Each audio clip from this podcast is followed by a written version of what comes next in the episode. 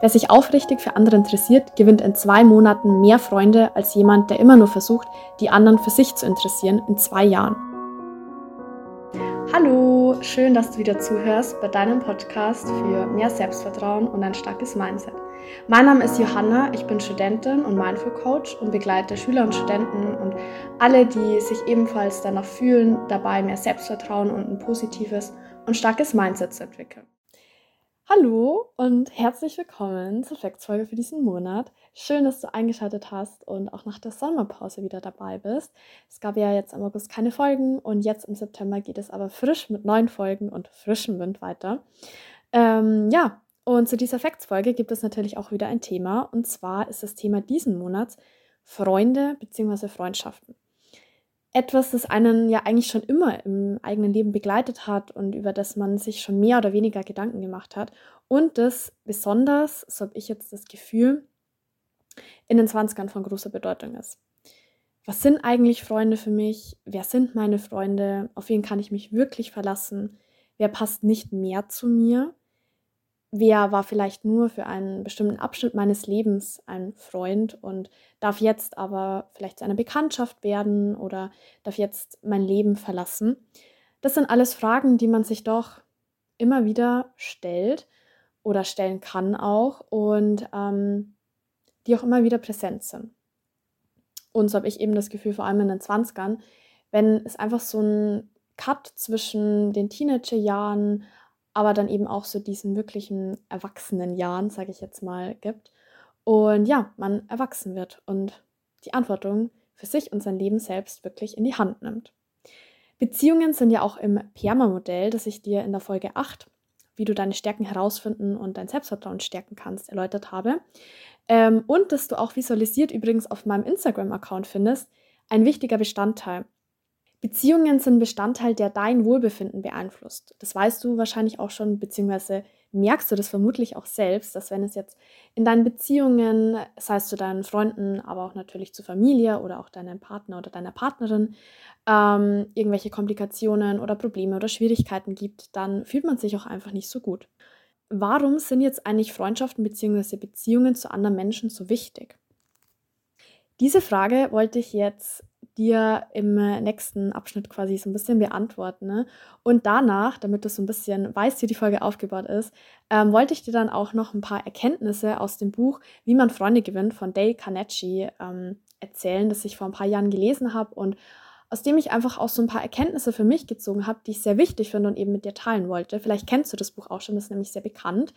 Ähm, genau, und so wird diese Folge aufgebaut sein. Ähm, in der nächsten Folge wird es dann ein bisschen persönlicher werden. Da werde ich dann eben auch noch mehr so aus meinen eigenen Erfahrungen sprechen, aber ich werde auch die Erfahrungen von euch aus der Instagram-Community mit einbauen. Also falls du da auch so ein bisschen mitwirken möchtest und deine Erfahrungen teilen möchtest, dann kannst du das sehr gerne anonym dann auf meinem Instagram-Account, den du übrigens auch in den Show Notes verlinkt findest. Aber jetzt zur Frage zurück.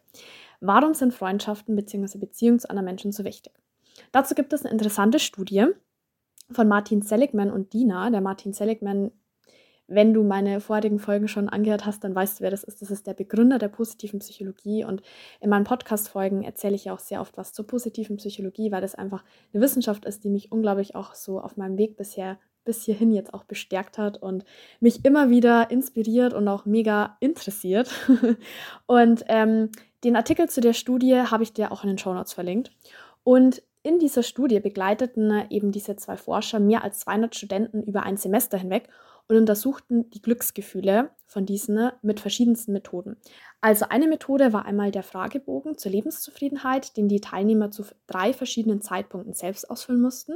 Eine weitere waren ausführliche Tagebucheinträge über 51 Tage hinweg und dann ähm, hat, haben also wurden auch noch Freunde und Kommilitonen darum gebeten, als Informanten quasi über die Gemütslage der Probanden ne, zu berichten bzw. diese einzuschätzen.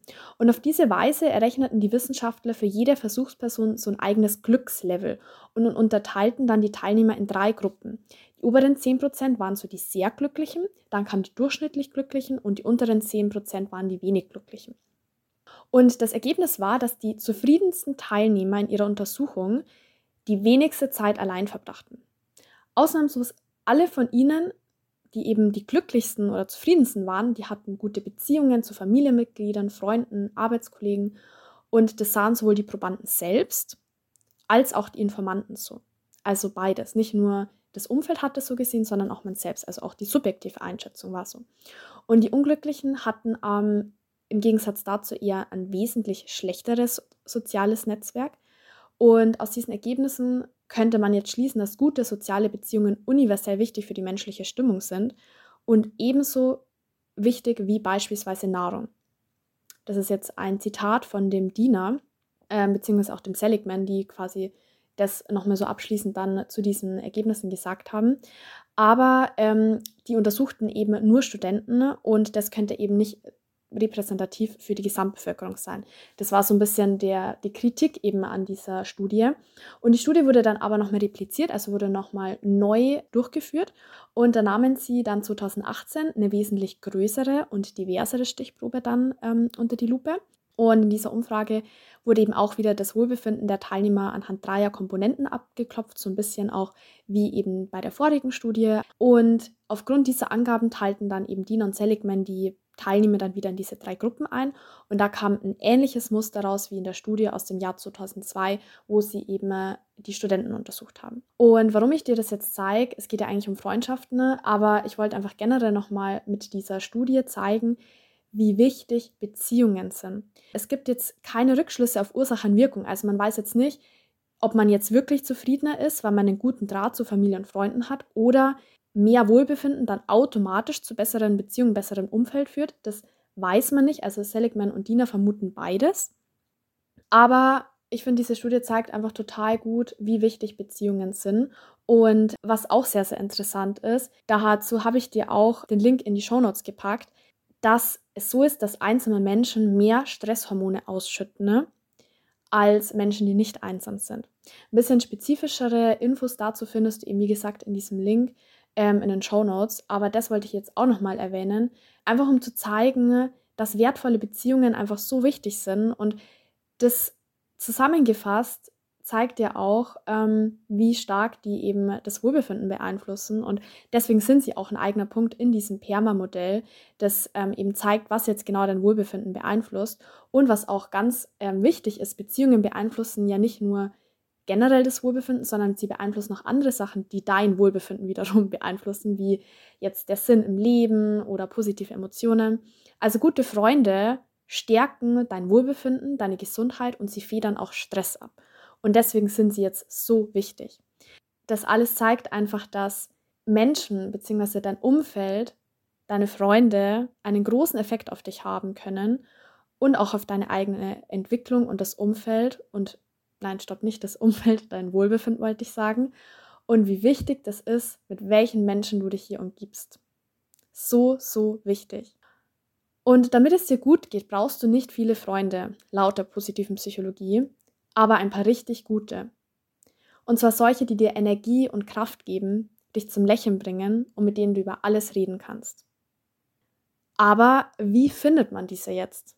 Wie findet man solche Freunde? Und ich habe ja schon vorhin erwähnt, dass ich in der nächsten Folge ein bisschen persönlicher werden möchte und Tipps auch aus der Community, also von mir erzähle, wie man jetzt dann auch eben Freunde, gute Freunde finden kann. Und heute möchte ich dir jetzt eben noch ein paar Erkenntnisse aus dem Buch, wie man Freunde gewinnt, erzählen. Der Dale Carnegie ist eben der Autor von diesem Buch und der ist sehr bekannt. Der hat sich aus bitterarmen Verhältnissen hochgearbeitet, hat auch andere Bücher geschrieben, die millionenfach verkauft wurden. Und dieser hat so drei Grundregeln aufgestellt für den Umgang mit Menschen. Die Regel 1 ist, dass man andere nicht kritisieren und vorurteilen sollte.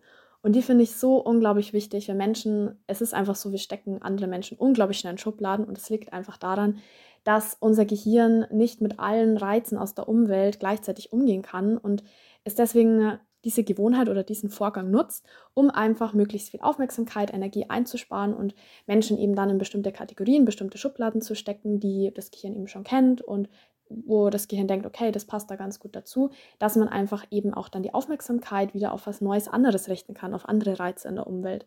Das ist aber natürlich sehr schwierig, weil man weiß ja nicht, hat man jetzt die Person auch in die richtige Schublade gesteckt. Ja, man sollte eine Person, bevor man sie jetzt noch nicht wirklich kennt, nicht vorverurteilen oder ähm, kritisieren, bevor man überhaupt die Hintergründe und die eigene Geschichte der Person kennt. Denn jeder Mensch hat eine Geschichte und handelt aufgrund dieser Geschichte. War übrigens auch ein sehr großes Learning für mich, das zu erkennen, dass es für jedes Handeln einen Grund gibt und das halt auch damit zu tun hat, was die Person erlebt hat, was sie für eine Geschichte hat. Die zweite Regel ist, dass man ehrliche und aufrichtige Anerkennung zeigen soll oder einfach generell zeigt. Oft sehen wir Menschen, die wir in unserem Umfeld haben, als selbstverständlich, aber das sind sie nicht. Und diesen Menschen darf man eben auch einfach mal wirklich aufrichtig seine Anerkennung und auch seine Dankbarkeit zeigen, dass sie in einem eigenen Leben sind. Die dritte Regel, die möchte ich jetzt hier nicht erwähnen, weil die hat was mit Manipulation zu tun und das hat jetzt hier eigentlich in der Podcast-Folge meiner Meinung nach nicht wirklich was zu suchen und deswegen erwähne ich es jetzt hier nicht. Falls es dich interessiert, kannst du das natürlich auch gerne mal noch nachlesen bzw. dir das Buch generell auch selbst anschauen. Dann ist das Buch noch in weitere Kapitel unterteilt und da wollte ich mit dir jetzt noch generelle Erkenntnisse ähm, dann teilen beziehungsweise auch so generelle Punkte aus dem Buch, die ich sehr interessant und auch wichtig fand ähm, für den Umgang mit Menschen, beziehungsweise auch eben zum Gewinnen mit Freunden. Und das sind fünf Punkte. Nein, stopp, sechs sogar. genau, der erste Punkt, dass man sich aufrichtig für die andere Person interessiert. Und damit ist wirklich gemeint aufrichtig. Also wirklich ehrlich sich quasi die Interessen von der Person interessiert, was sie gerne macht, was generell einfach so ihre Interessen sind. Und ich hatte letztes Mal auch auf einem Volksfest einer Person, die ich auch nicht kannte, ein Gespräch angefangen und einfach ein paar Sachen nachgefragt, die mich irgendwie interessiert haben, ähm, wo mir bei der Person einfach generell aufgefallen ist und habe dadurch quasi auch Interesse gezeigt. Und dadurch ist dann eben auch Interesse bei der Person entstanden. Also das war einfach das beste Beispiel dafür, dass eine andere Person sich dann auch vermutlich ähm, für dich interessieren wird, wenn du eben dein Interesse an ihr eben auch zeigst. Hierzu passt auch folgendes Zitat aus dem Buch. Wer sich aufrichtig für andere interessiert, gewinnt in zwei Monaten mehr Freunde als jemand, der immer nur versucht, die anderen für sich zu interessieren, in zwei Jahren. Und damit auch als Reflexionsfrage für dich, wie oft versuchst du, andere für dich zu interessieren? Und wie oft zeigst du dein ehrliches Interesse am Gegenüber? Als zweite Erkenntnis und zweiter Punkt auch aus dem Buch ist, dass ein Lächeln und eine positive Ausstrahlung unglaublich viel bewirken kann. Bisschen mehr dazu möchte ich dann auch in der nächsten Folge eingehen. Dazu gehört übrigens auch Freundlichkeit. Und dazu passt auch das Zitat aus dem Buch: Lächeln ist eine Botschaft des guten Willens, verschönt jedem, der sieht, den Tag. Wahr, oder? Also, wenn du mal dran denkst, wenn dich jemand angelächelt hat, wie hast du dich gefühlt? Der dritte Punkt ist, andere von sich sprechen zu lassen und ein guter Zuhörer zu sein. Dazu kann ich gar nicht mehr, mehr sagen, außer das Zitat, der direkte Weg zum Herzen eines Menschen führt über jene Dinge, die dem betreffenden Menschen besonders am Herzen liegen passt natürlich auch wieder sehr gut zu dem ersten Punkt, den ich eben genannt hatte, mit dem Interesse zeigen.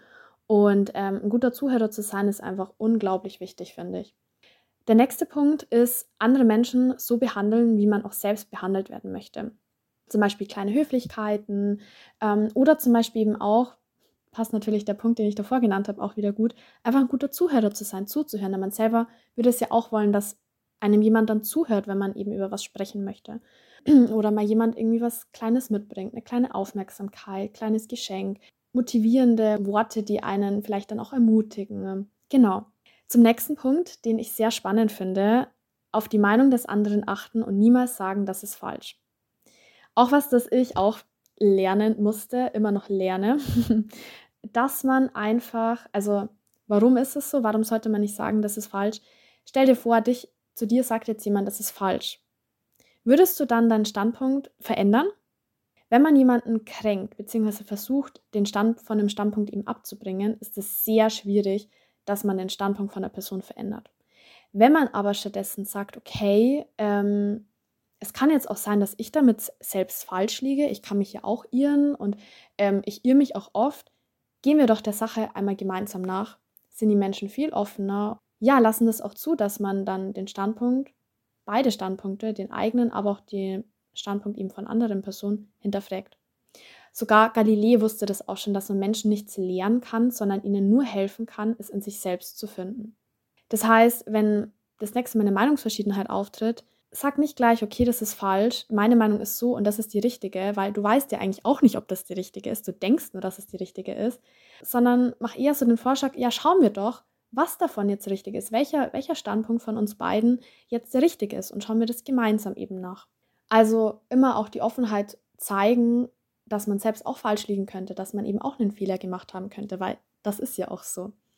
Man ist ja selbst auch nicht der Alleswisser. Und der nächste und damit auch letzte Punkt, den ich auch sehr, sehr wichtig finde, der zum vorigen jetzt auch gut passt, den Standpunkt des anderen einnehmen. Es gibt immer einen Grund, warum Mensch einen bestimmten Standpunkt hat. Immer. Der Erfolg im Umgang mit Menschen beruht auf dem Verständnis für den Standpunkt des anderen. Das ist auch ein Zitat aus dem Buch und bezieht sich jetzt zum Beispiel auch darauf, wenn du jetzt ein wichtiges Gespräch mit der Person hast, dass du dann auch davor überlegst, okay, welche Motive und Interessen könnte jetzt mein Gesprächspartner haben und auf diese sich eben vorzubereiten, ne? damit man auch im Vorfeld diese schon mal einnehmen kann und überlegen kann, okay, warum denkt er jetzt so?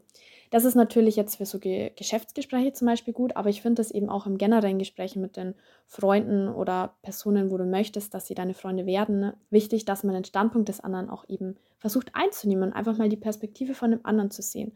Weil wenn man das einem Menschen auch so zeigt, diesen Standpunkt anzunehmen und damit auch irgendwie auch Mitgefühl zeigt, dann wird im Gegenzug auch, laut Dale Carnegie, die Person bereit sein, die eigene Perspektive einzunehmen, also die Perspektive von einem selbst. Aber dazu muss man halt auch erstmal noch signalisieren, hey, versuche jetzt deine Perspektive einzunehmen und zu schauen, okay, warum denkst du das? Könnte das vielleicht auch eine bessere Perspektive sein als jetzt meine eigene?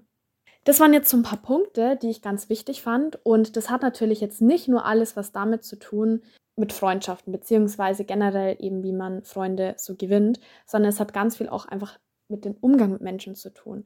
Warum ich das jetzt hier alles gesagt habe, ich finde, der Umgang mit Menschen ist unglaublich wichtig und wenn du einen positiven Umgang mit den Menschen hast, dann sind sie dir ja auch gegenüber positiv eingestellt und ähm, strahlen das dann eben auch aus und das wird sich eben dann auch auf andere auswirken, beziehungsweise auch andere werden das sehen, wenn du eben positiv mit Menschen umgehst und wirst diese dann eben auch anziehen oder sie werden vielleicht auch interessiert sein oder sich vielleicht fragen, könnte ich vielleicht auch mit der Person befreundet sein oder würden wir uns vielleicht auch gut verstehen. Genau. Bevor diese Folge endet, wollte ich dir wie immer noch eine Frage mit auf den Weg geben. Was nimmst du aus der Folge für dich mit? Welche Erkenntnisse bzw. was möchtest du davon in Erinnerung behalten? Ich hoffe, du konntest was aus der Folge für dich mitnehmen, sei es auch nur ein Zitat. Und es ist sehr, sehr schön, beziehungsweise hat mich sehr gefreut, dass du bis hierher gehört hast. Und es würde mich unglaublich freuen, wenn du eine Bewertung auf Spotify oder iTunes hinterlässt, falls du es noch nicht getan hast. Das ist einfach ein wichtiges Feedback für mich und dadurch finden auch mehr Leute diesen Podcast und können etwas zur positiven Psychologie lernen. Mach dir jetzt noch einen schönen Tag. Bis zur nächsten Folge. Mach's gut.